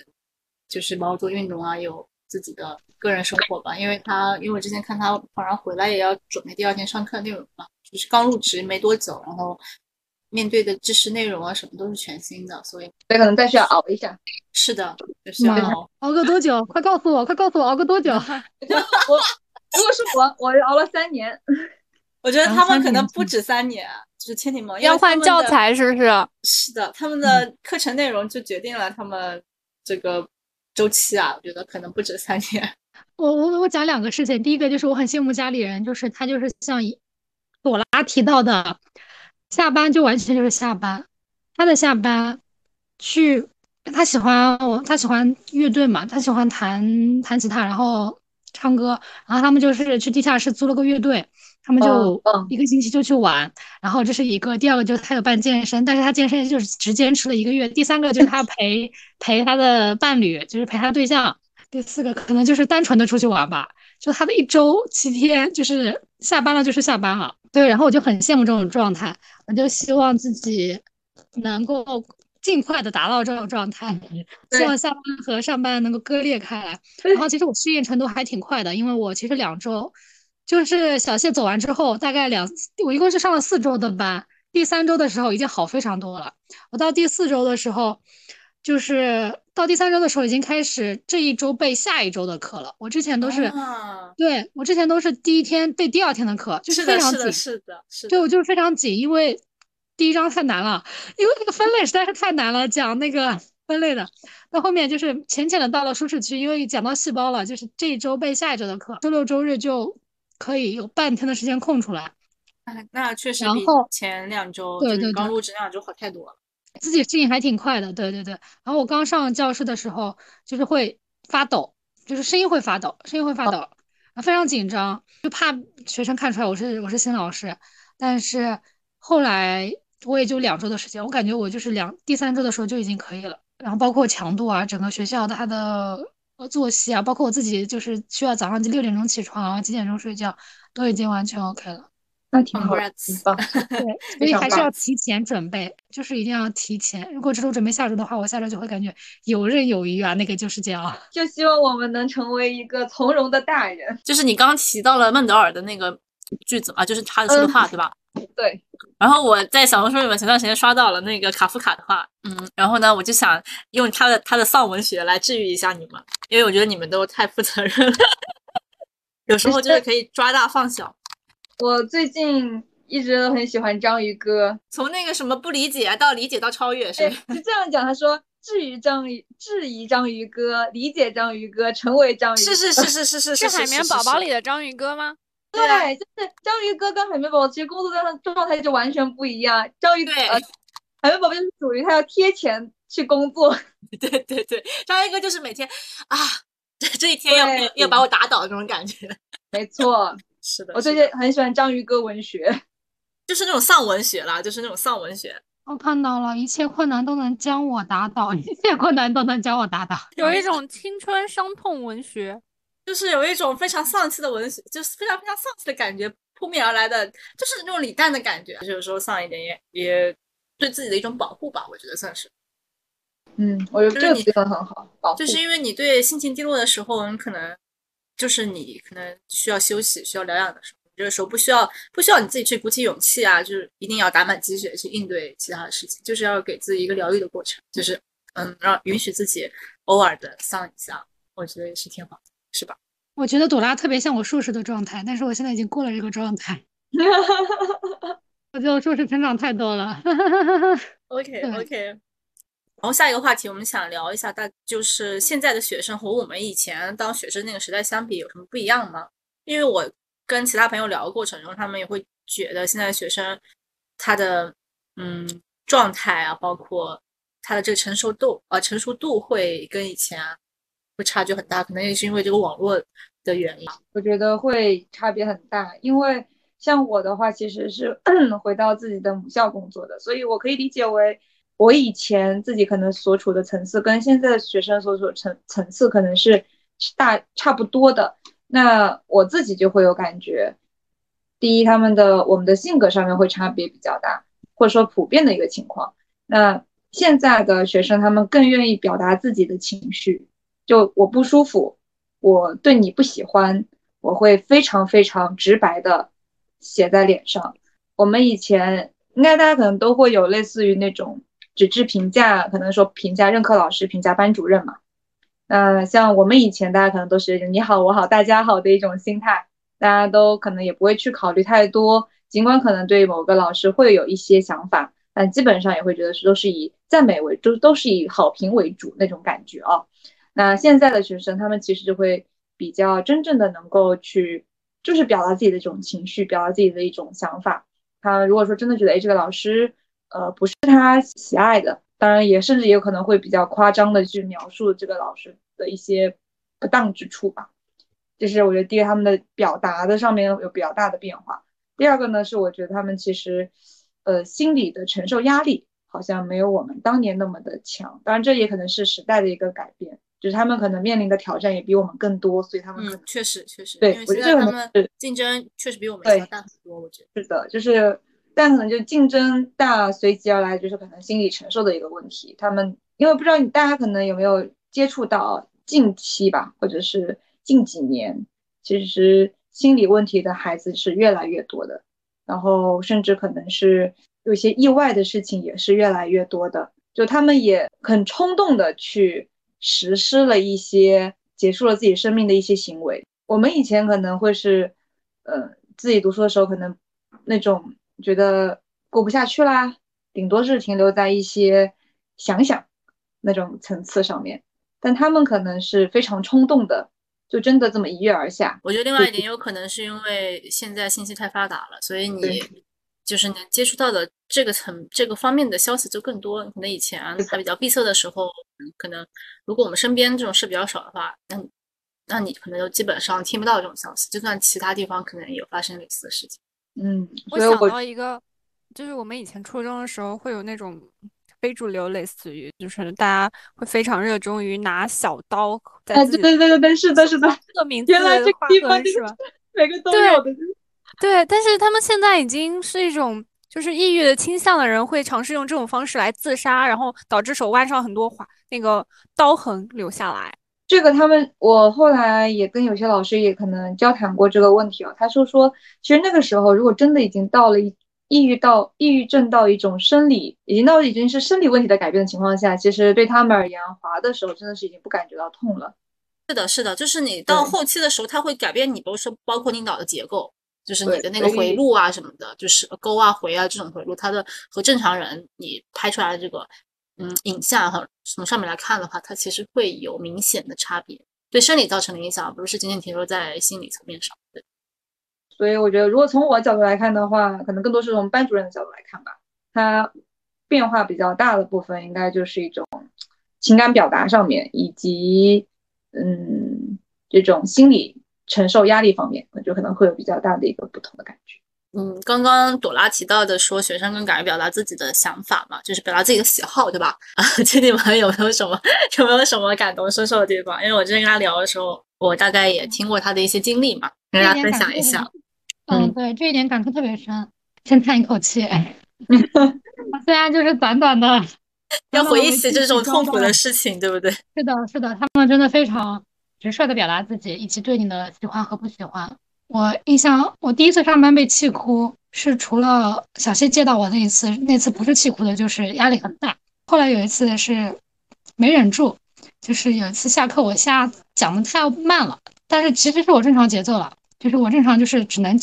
因为我现在没有办法把控我四十分钟能讲多少东西，但是我会准备这一张 PPT 在上面，然后能讲到哪里就讲到哪里，只是我会感叹说怎么还没讲，就是怎么只讲了这么一点。然后我们班有个女生就说：“啊，老师你怎么又没讲啊？今天不是没有发生什么，嗯，耽误时间的事情吗？”大概就是这句话。我就说是我的问题嘛。那个女生就说：“当然是你的问题了，不能还不然还能是我们的问题吗？”那天就觉得特别难过嘛，就这句话。然后后来有跟家里面讲，他们就说：“那你们下次就上快一点嘛，然后就不要把他们话太放在心上。”包括对我影响比较大的一件事情。在这件事情之前的一节课有个导火索，就是我说我明年不一定带你们，你们先感受一下今年能不能选，想要今年读生物的感觉怎么样，再决定明年要不要退掉这门课。然后有个男孩子就说啊，老师明年还是你教，那我明年就不选生物了。是我当时没有听见他这句话，我是第二天又问他的，我说你昨天是说，那我明昨天那我明年是选还是不选？他说我昨天说的是不选。但是其实我第一天听的是选嘛，就我没有听清，因为我对这个男生印象非常好，他的生物知识储备远远高于班其他同学，让其他人望其望尘莫及。所以我当时一开始以为他说的是明年还会继续选，我当时还觉得，呃，这个班的这个班本来我对他们印象就稍微好一点，然后这个男生我对他印象也很好，因为他的生物成绩很好。结果第二天再去问他的时候，他说的是啊，老张老师你如果是你教的话，我就不选了。同一天就发生了另外一个女生说我上课慢的事情。我就感受到，现在小孩子是直接会说出来他们自己的想法的。包括有一次上课上两节课，第二节课一个女生突然就不见了，然后我也没有意识到她不见了。虽然她坐在第一排，但是我没有意识到，直到她的同桌说：“老师，她怎么不见了？”我说：“哦，那我也不知道。”下课的时候也没有去找她的班主任，因为下课我忘了这件事情。到下午的时候，她过来跟我说：“老师，我能不能够自修课来找你一下？呃，我那节课痛经，就他已经。”就是晕在，不是晕在吧？他就说在在休在那个卫生室睡着了，但是他也没有跟我说，就完全没有通知我这件事情。一节课就是不在，然后他就是因为自己痛经，就可以一整节课都不上。当然我知道这个已经没有办法支撑他进行知识的吸收了，但他也没有通知我，他是课后了之后下午才跟我讲，说他因为痛经在休休息室上，在休息室休息了一节课，就需要我花时间去给他补啊。那每个人我讲二十分钟。那一个班那么多人，就是我的休息时间，我的自修课本来我可以在办公室备课的时间，就是被完全只压缩了。但是你又不能跟学生说不，因为从我的角度出发，我一直想要让他们知道一些上课没有抓住点，我愿意跟他们讲。可是我后来发现，给一个人讲二十分钟，给两个人讲二十分钟，我的时间就没了。所以我对于刚才朵拉提到的那一点，学生愿意表达自己的情绪，非常感同身受。可能也是因为他们想要走国际路线，本身，嗯，初中或者初中时候可能也走的是这个方向。以及他们，呃，一零零后他们受到的教育，导致他们现在所长成的性格就是这样吧。只能说尊重和接受，也不能试图改变他们什么。现在就只是说，啊，希望他们的言行不要影响到，就是调整一下自己的心态那种。对对对对对，我觉得你可能是刚开始进来受到太多冲击了，你可能心里没有这个预期，所以你没有做好这个准备，然后一下子给你冲击太大了，有点那种 discourage，就是会有点受挫的感觉。而且我记得你之前还给我讲到说，第一节课的时候，有学生是不是跟你说说，嗯，他更喜欢另一个老师上课，然后他不喜欢你上课，就是直接非常直接的跟你说这句话，而且是在就是全班同学面前就直接大胆发言的那种。对，然后这个老师现在就成了我，我现在就是婉婉泪倾，婉婉泪倾，我现在婉婉泪倾。对，现在 B 站不是有一个说甄嬛后来都是大大方方的利用成员。来在大局面前讲话嘛？我现在就上课，我自己主动 Q。我现在就是说，我那天上课就是说，他们因为他们之前像那个果朵拉他们同学提前招一样，已经来上过一个月的课了，所以他们先认识了那个老。我现在上到这一章的时候，就我就会直接开场白说，你们已经被你们的 ideal teacher 上过了这么这一章 ideal teacher 嘛，我就说意思就是中梦中情诗翻译过中文来说，我说你们已经你们的梦中情诗不是已经给你们上过了吗？后面那个那几个男生就会说，啊对哦，就是提到那个老师的名字。就是我们班里现在已经成为了一个我们班的一个点，只要 Q 到这个老师，班里就会就是呜一阵闹一阵，说哎对对对，然后就提到那个老师，就是说 A 老师，哎呀 A 老师什么什么，然后包括他们 自修课那边讲话，就是我看他们自修课自修课那边讲话，说他们要参加什么项目，说他们要找，我说那你们不缺找老师吗？他说对啊，我们要就去找 A 老师。我说 OK，你找啊，就是没所谓，就是你找吧找吧，放平心态就好，对。主要我觉得你当时压力也大，然后又遇到这种心态挑战心态的事情，真的分分钟开始崩溃。听柠檬，你们是还需要带论文什么的吗？嗯，对他们，啊，我教这个身体性反倒不用，就是另一个教材体系是要要写大论文的，你要写五千字的成熟论文。哇，对于高中生来说，它像高中生论文一样，像我们研究生论文一样要写。Introduction 导入，然后你的 material 材料是什么？然后你是怎么做的？你要研究什么项目？最后得到数据结果是什么？最后进行一个 discussion，就跟嗯那个硕士论文一样了，跟本科生论文一样，结构架构体系是一样的。所以对高中生来说，印象很就是难度还挺大的。哎，我比较好奇的是，他们那论文的内容是他们相当于是他们做的一个研究是吗？对他们，因为你需要有数据嘛。是的，是的，嗯所以要看他们自己的资源嘛。如果自己家里有资源的话，就自己找；家里没资源的话，就学校会组织一些同学到高校去暑期进行实验。虽然我们也不知道这几个月能做出来多少，但是看他们历届的数据好像还挺漂亮的。世界参差，我感受一下世界的参差。天呐，是的，就是就是完全是一个大学的一个模式嘛，相当于。对，我体验下来就是这样。第五个问题就是我们来聊一下，呃自己在学生时代遇到的那些老师，对自己现在教学方式会有影响吗？或者说，嗯，对自己现在怎么对待学生这个态度会产生影响吗？我觉得会有影响。我觉得可以把那些老师就是当做自己的启蒙啊，他们是就是我们最开始人的最开始不就是模仿嘛？他们的很多行为，如果说像我的话，因为我自己很小就想当老师，那我也会去会把一些老师的一些行动可能会记在脑海里面。就举了个简单的例子，像我的高中班主任可能就上过某堂班会课，那我就会印象深刻。那我觉得，哎，好像我这个班会课的主题是不是也是用于我的班级呢？呃，或者是像我的一些我的生物老师，他上课的一种方式，我觉得，哎，我觉得好像也不错。那我也可能会把它吸收过来，可能转化为自己的东西。我觉得会肯定会有一定的影响的。这个还是，就是他就是引入他对我的影响，就是带我入了这个，嗯、讲台的引入讲台的一个最先的一个老师的启，蒙或者就是启蒙吧。对对对，那你们进入工作不是会有一个师傅来带领你们吗？嗯，对，师傅的话呢也会有影响，但是其实很多时候我是觉得每个人的教学风格的确是不一样的，只是从师傅那边得到的一些东西，可能到最后也是还会吸纳成为自己的东西。就是我们这种所谓的教学方式，我觉得到最后其实大家都不一样，都只是去吸纳别人比较好的东西，然后转化成为自己的东西。那无论是原来自己的高中老师，还是现在的师傅，其实都会是很大的帮助，但都不会是完全一样的。嗯，然后还有个问题，嗯，朵拉，你现在是作为班主任，那你们班其他的一些任课老师，他们嗯的教学模式如果跟你有很大的差别的话，就会产生分歧吗？呃，就我为什么会问这个问题，是因为我高三的生物老师他不认可我们班班主任的一个教学模式，导致他对我们班的态度和对另一个班的态度是截然相反的，这对我来说印象很深。可能在我比较短暂的教学生涯当中，还没有碰到这样的情况，但我也是觉得不同的老师教学风格不一样，肯定是有他，而且这也会涉及到学科的特特点吧。就是不同的学科，他们可能就会有不同的教学方式。那像我们班的数学老师，他也跟性格有关系啊。我们班数学老师是一个很酷酷的老师，就是那这样的话，其实男孩子就很爱啊，他们就很喜欢上数学课。我是觉得，嗯，像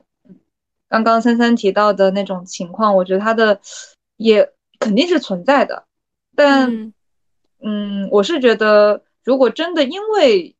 教师同事们之间的一些教学方式而导致对可能学生的态度的改变，会不会可能也虽然他也也合情理啊，但有点，诛九族的感觉，是不是？对对对，有点有点 有点连有点带诛九族的感，觉，对，就连有点连连罪的感觉，就是有种对，嗯，就是因为学生选能，就是学生的老师也不是说学生自己能选择的嘛，就是你分配到这个老师，那你其实就跟他们其实没有什么关系。那你这个老师的教学风格不一样，那你关这个学生有啥事儿，对吧？主要我觉得学生有点无辜受害，像这个生物老师就会当面指出我们班主任的各种问题，然后嗯对比。那你就当面跟班主任说啊，你跟跟学生说说啥？学生又没法改变班那个什么生物老师的教学风格，对啊，不是吗？嗯所以就是无辜受害啊。就是存在即合理，就是不同，真的是不同人会有不一样的解决方案吧。我就是誓死不做我高中数化学老师的那种，誓死不做高中班主任那样的老师就可以了，这就是我的底线。我也不那也算是好的吧，那就是从是从那个错误中吸取教训。不同的案例，是的，是的，是的，是的，是的。因为他当时跟我说过非常恶毒的话，然后我现在就觉得，嗯，当老师肯定不会像他那个样子，对我自己还是挺满意的。虽然做不到那些班主任那样，但是我还是有自己的底线的，有自己的下限，不要做成他那样就可以了。我记得我们以前高三的时候，啊不，也不算高三吧。我们因为可能我们以前是实验班嘛，所以我们的进度就非常快。特别是到高中啊高三那个冲刺，就是复习冲刺阶段的时候，就是直接拿高考题上来嘛。其实高考题像这种理科的，像物理啊、化学这种，其实都有点难度嘛。至少像那种大题啊，或者特别是选择后面几道题目会有一些难度。然后我们老师又特别厉害，我们老师应该算是。嗯，高级教师吧，就是挺厉害的一个老师，也算是名师吧。他的给我们的做法就是直接 PPT 上放出题目，开火车就随便开一排开火车，然后呢，给你的时间基本上我不知道是我比较菜呢，还是那我。化学成绩还还 OK，但是呢，我每次都反应不过来。可能刚刚读好题目，我脑子里还没有思路，我就而且我坐第一排，我就已经被叫到了，就是那种。所以就每次，特别是等你到高中的，其实学生那个时候已经有自尊心了，有这种成人的这种敏感啊、自尊这种心态了。所以你把一个学生叫起来，在整班整个班级的学生面前，然后相当于出洋相，或者每节课都是这样，至少。就是会导致你对这门学科对自己产生质疑，对这门学科提不起兴趣，就是会磨灭掉你这种感，哎，这种热情吧。对，就我至少高一的时候对化学还蛮感兴趣的，然后到后来高二、高三的时候，我想是不是我自己能力不行？呃，感觉化学就是为什么上课的时候每次都答不出来问题啊，或者怎么样？我们物理课的时候更夸张，我们当时物理课是按照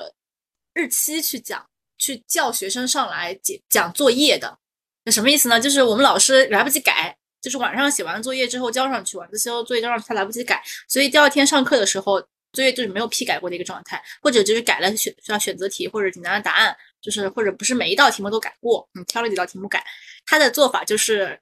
按照按照日期，比如今天三号，OK，那三号、十三号、二十三号、三十三号的同学，然后把答案写一下，然后上来讲一下题目那种。我当时物理本来就不太好，而且如果你运气不好的话。你可能会抽到比较难的题目，就是大题目啊那种题目，或者你自己做错的题目，你根本就不会讲啊，就是因为你做错了，你根本不会讲，但是就是让你上去在全班同学面前讲，就是那种。给人一种非常大的压迫感，所以我每次上物理课都很紧张，每节课都很紧张，并且更变态的是，比如说我国庆放假了，那我国庆，那我国庆前我就可以用掉国庆假期的日期，比如说我呃二十九号我上课，哎，我题目太多了，我用我题目太多了，我这个呃九号、十九、二十九、三十九的学生我已经用掉了，但是我还有好多题目没有人讲，OK，我先把一号调出来用，我一号、二号、一一号、十一、二十一、三十一的学生也上来讲，然后就导致。哎，就上物理课就很痛苦，所以，所以我就觉得，因为我现在又在机构里面有有做一些兼职什么的，所以我我不会采取这种方式去做，至少至少不会说让学生这种就是立马就是去讲，我觉得给他们有很大的压压迫感。然后还有一个是我以前初中的时候一个老师，就是啊，就是正面教材哈，就特别好的一个老师，就是语文老师。不过呃，也刚刚像朵拉说的那样吧，就是每个学科的它的。特点就决定了它不同的教学风格。比如说，呃，语文教学风格你可能是数学或者其他理科学科是啊，不可能是完全一样的，对吧？或者你可能这个这个教学风格你在语文、英语这个呃学科里面是合理，但是你搬到其他的理科的学科就不就不合理。嗯，然后我要说的是，我以前初中语文老师他他是我在学习生涯中一个很特殊的一个存在。他以前的时候是完全不上教材里的内容。也不是完全不上，就是不怎么上教材内容，除了一些文言文和古诗这种必备的，就是考试可能会考到一些呃默写，呃就是古诗词填空的这种内容之外，其他的现代文呢，我们是很少上的。他是直接把教材后面的推荐书目拿过来让我们，然后呢，我们上课上什么呢？我们就是上这些必读书目的每个章节的鉴赏，就是你看了这些有什么对这句话或者对整个。故事整个内容有什么自己的看法？我们就讲这种东西。但是我们虽然我们老师教法是这样子哈，但是我们语文成绩在整个年级段还是数一数二的。它的就是一种另辟蹊径、独树一格的这种方式，它不是死板的按照教材的方式。但是等我上了高中之后，我就又我的语文老师就是又回归到了这种非常 normal 的一个教学风格。所以我初中的时候还是对语文的兴趣还是蛮浓厚。后来在高中的时候，我就 也是这种。所以我觉得。至少对于我来说吧，老师的呃水平或者老师的教学风格，对我的对于这门学科的态度是会产生很大的影响。我给你们做一个，我给你们做一个教材，就是有些学生可能确实是看老师学学科、选选学科的。我想知道你们会嗯专门照顾某一类学生吗？比方说这一类学生成绩比较差，然后把他设为嗯课代表，让他建立起对这门学科的一个兴趣。嗯，嗯这个的话，我觉得他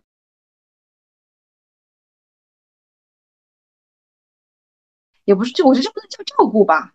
就是我们可能只是对不同就不同类型的学生可能会采取的不同的措施。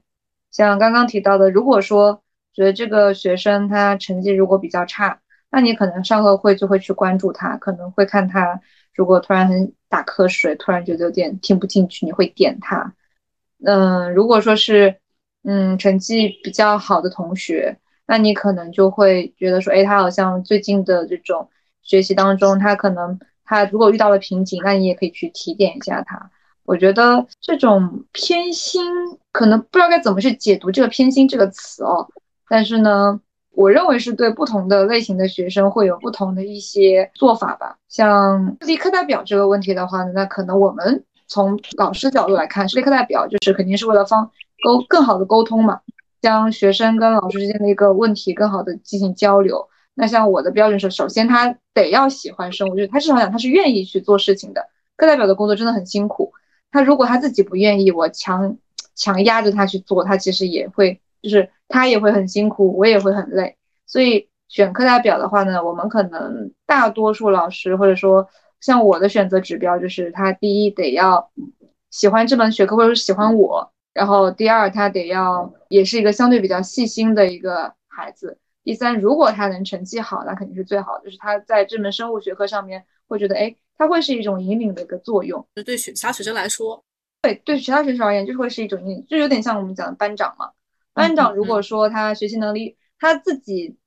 工作能力又很强，学习成绩也不不差，那其实这种一定是非常的有那种正向的那种引领的一个引导作用。对，或者说学习委员，就是这种其实都会有很大的影响。我觉得这个也可以，也不叫也也不算说是偏心是吧？就只能说是因材施教。能叫偏心吗？我也不知道该怎么叫会比较好一点。但是可能像我现在可能是属于一种还没有完全能够把握好课堂的状态下哦，那我可能只能说一节课只能关注到一些人，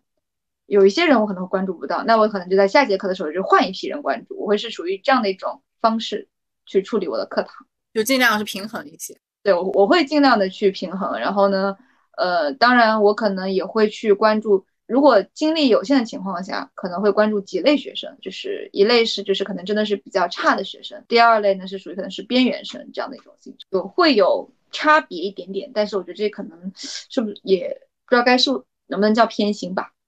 ，OK，亲亲们，那那你像刚刚朵拉提到的那个话题，会对有成绩好的孩子，你会有自己的偏心？从我的角度来看，不会说有特别明显的偏心，但是肯定会对不同的学生有不同的侧重点。我觉得非常好管理的一类孩子，我知道这个词用的可能不是那么恰恰当，非常专制的感觉。但是这部分的孩子他们有什么特点？第一个就是非常乖，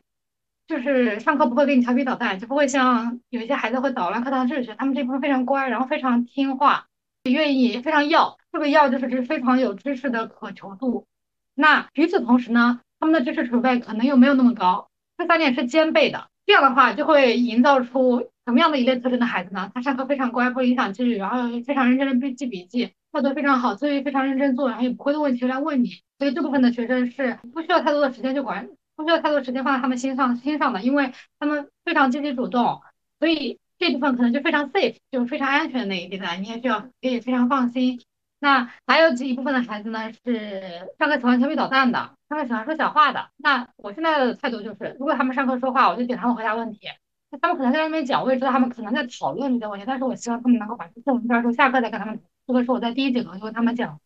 我不喜欢在上课的时候强调纪律，所以如果他们讲话的话，我就让他们回答问题。所以这部分的小孩呢，可能就会相对而言更加需要时间，需要花心思在上面。如果他们课下有一些不懂的话，也是会去问一下他们，然后鼓励他们来办公室问我问题。这是一类，就是可能他们课堂纪律上面需要管，但其实呢，他们对于知识的把握度可能只有百分之七十或者百分之八十，那么也了解了一些，但是有一些模模糊糊的。最后一类呢，就是能力也强、态度也好的，能力也强的孩子，就能力强的孩子，也不是说他不管他的态度好不好吧，能力强的话，就会给他做一些延伸，因为有些小孩他已经非常明确的知道了，就像你刚刚的那个学生，就是他说，如果下一次在你教的话，他就不选那个，对对对对对，就是对，就是那个学生，他们的知识非常储备非常多的话，我就会给他们进行一些深入的讲解。他想要知道蛋白质合成，我就会给他把他的 TRA 的那三个 P 位点都给他讲掉，就是核糖体、核糖体那个 E 位、P 位和 A 位，我都会给他讲哦就是异位的时候的三个位点，是不对，是？那三个位点就是他们没有学过这个，但是因为他的知识储备，我已经明显感觉到跟是他可够得着这个知识点了，可以给他对做延伸。那我好奇的是，因为你上课是统一给大家上课，那就是你如果给他补的话，就只能是你课后去补了。对，因为他课后会问我一些其他同学不会问的更深入的问题，包括他哦会问到一些神经，但其实根本就没有讲到神经那个章节，他已经会问了。所以我对那你们会拒绝学生的这种，呃就拒绝回答学生，嗯，超过教学内容的问题吗？也不会，还是会拒绝。对还是会去回答的。嗯，就算可能当前不知道，还得去课后查了给他们回答，对不对？除非我不会，嗯我会说我们说会学的。套路，其实也 这个也不算叫偏心啦，就只能算是因材施教吧，就是更准确来说，就是你对不同的成绩、不同能力、不同态度的学生，采用不不同的方法去进行教学。这一期节目呢，我们是在中秋晚上的时候录的，然后从八点多一直录到了晚上的十二点多。现在看出大家的声音已经开始有点激昂不起来了，就有点儿已经有点哑了的感觉。呃，希望这期节目可以在十月份的时候吧，十月初的时候跟大家见面吧。OK，下期见吧，拜拜。拜拜，拜拜拜拜拜。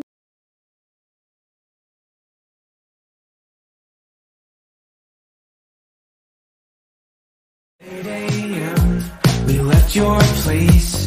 bound for Paris on a runaway train.